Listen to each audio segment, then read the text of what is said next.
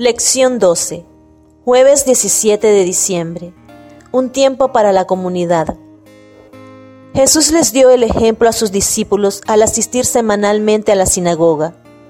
Después de la resurrección, ellos continuaron con esta modalidad, al igual que los demás seguidores de Jesús. La sinagoga se convirtió en uno de los principales lugares para que los apóstoles hicieran preguntas relacionadas con la resurrección y el sábado brindaba una oportunidad clave para que la comunidad se reuniera y aprendiera. Ciertamente, Jesús era el Mesías hebreo, el Mesías predicho en el Antiguo Testamento, del que leían en la sinagoga cada sábado. ¿Qué mejor lugar para que los creyentes promovieran a Jesús que en la sinagoga, especialmente cuando testificaban ante los judíos y otros que temían a Dios? Hechos, capítulo 13, versículos 16 y 26. Observa los siguientes pasajes. ¿Qué nos dicen sobre los seguidores de Jesús como testigos en ámbitos públicos? Mientras lees estos textos, piensa en dónde estaban hablando, con quiénes hablaban, qué se dijo y cuáles fueron los resultados. Hechos, capítulo 13, versículos 14 al 45.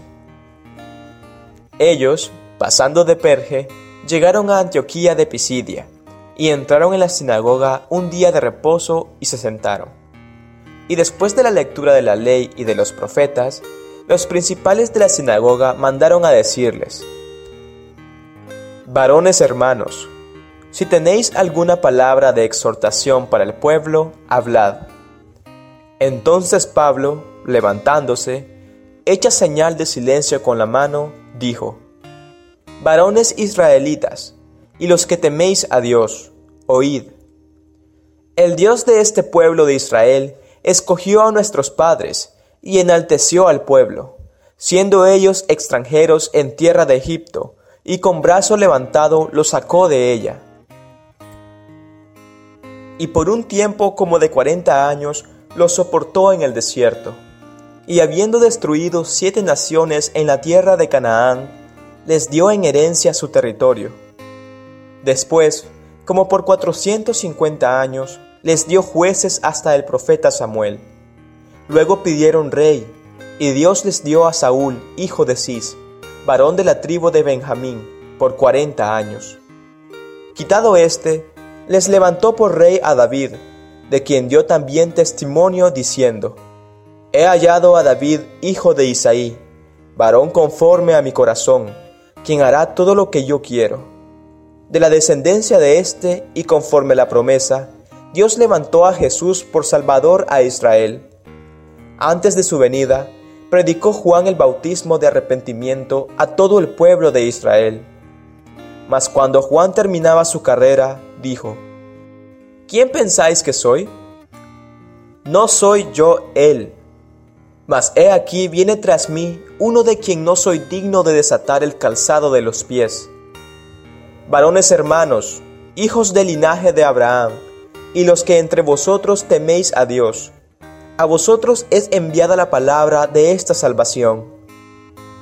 Porque los habitantes de Jerusalén y sus gobernantes, no conociendo a Jesús, ni las palabras de los profetas que se leen todos los días de reposo, las cumplieron al condenarle y sin hallar en él causa digna de muerte, pidieron a Pilato que se le matase.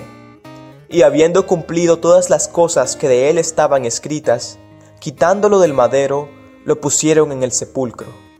Mas Dios le levantó de los muertos, y él se apareció durante muchos días a los que habían subido juntamente con él de Galilea a Jerusalén, los cuales ahora son sus testigos ante el pueblo y nosotros también os anunciamos el Evangelio de aquella promesa hecha a nuestros padres, la cual Dios ha cumplido a los hijos de ellos, a nosotros, resucitando a Jesús, como está escrito también en el Salmo segundo.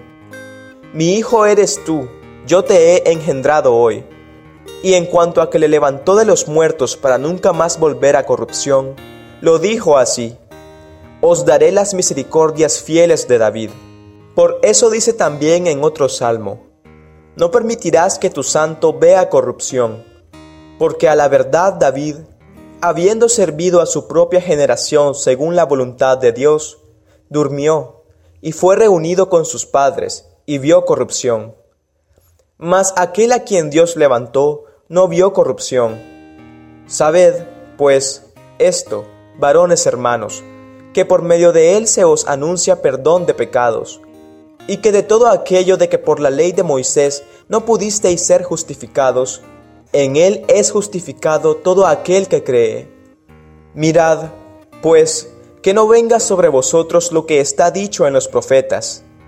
Mirad, oh menospreciadores, y asombraos y desapareced, porque yo hago una obra en vuestros días, obra que no creeréis si alguien os la contare. Cuando salieron ellos de la sinagoga de los judíos, los gentiles les rogaron que el siguiente día de reposo les hablasen de estas cosas. Y despedida la congregación, muchos de los judíos y de los prosélitos piadosos siguieron a Pablo y a Bernabé, quienes hablándoles les persuadían a que perseverasen en la gracia de Dios. El siguiente día de reposo se juntó casi toda la ciudad para oír la palabra de Dios. Pero viendo los judíos la muchedumbre, se llenaron de celos y rebatían lo que Pablo decía, contradiciendo y blasfemando. Hechos capítulo 16 versículos 13 y 14. Y un día de reposo salimos fuera de la puerta, junto al río, donde solía hacerse la oración, y sentándonos, hablamos a las mujeres que se habían reunido. Entonces una mujer llamada Lidia, vendedora de púrpura, de la ciudad de Tiátira, que adoraba a Dios, estaba oyendo. Y el Señor abrió el corazón de ella para que estuviese atenta a lo que Pablo decía. Hechos capítulo 17 versículos 1 al 5.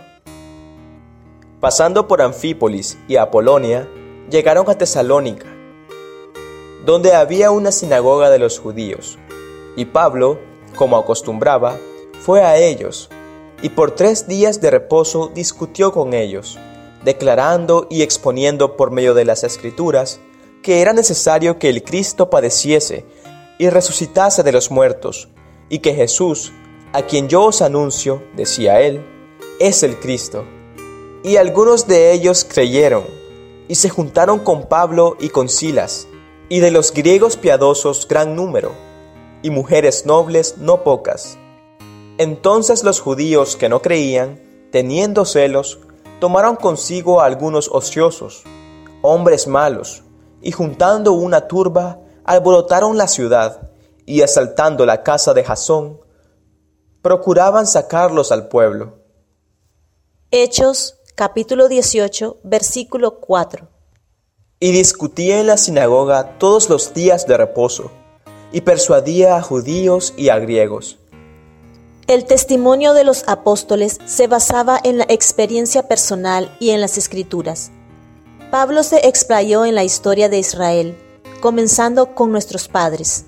Hechos capítulo 13, versículo 17, en Egipto, y siguió su historia desde el establecimiento en la tierra prometida hasta los jueces, los reyes y David, y de allí hizo una transición perfecta hasta Jesús.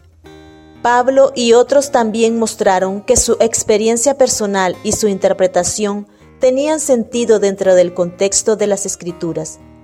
Presentaron información, debatieron y discutieron. La combinación del testimonio personal y bíblico impartidos mediante la predicación, la enseñanza y el debate era muy poderosa. Como muestran los pasajes de la Biblia, algunos de los dirigentes religiosos tenían envidia de la autoridad de los apóstoles y del poder resultante que tenían sobre la gente, tanto judíos como gentiles. La Iglesia Adventista del Séptimo Día también tiene una larga historia de propiciar el testimonio y la exposición de las Escrituras mediante la predicación y la enseñanza. La combinación de la escuela sabática con el culto de adoración, predicación y otras reuniones sabáticas, reuniones de jóvenes, por ejemplo, brinda una sólida base educativa formal para la adoración adventista del séptimo día. Si bien esto debe complementarse con otras experiencias de aprendizaje, es esencial para la experiencia educativa del sábado.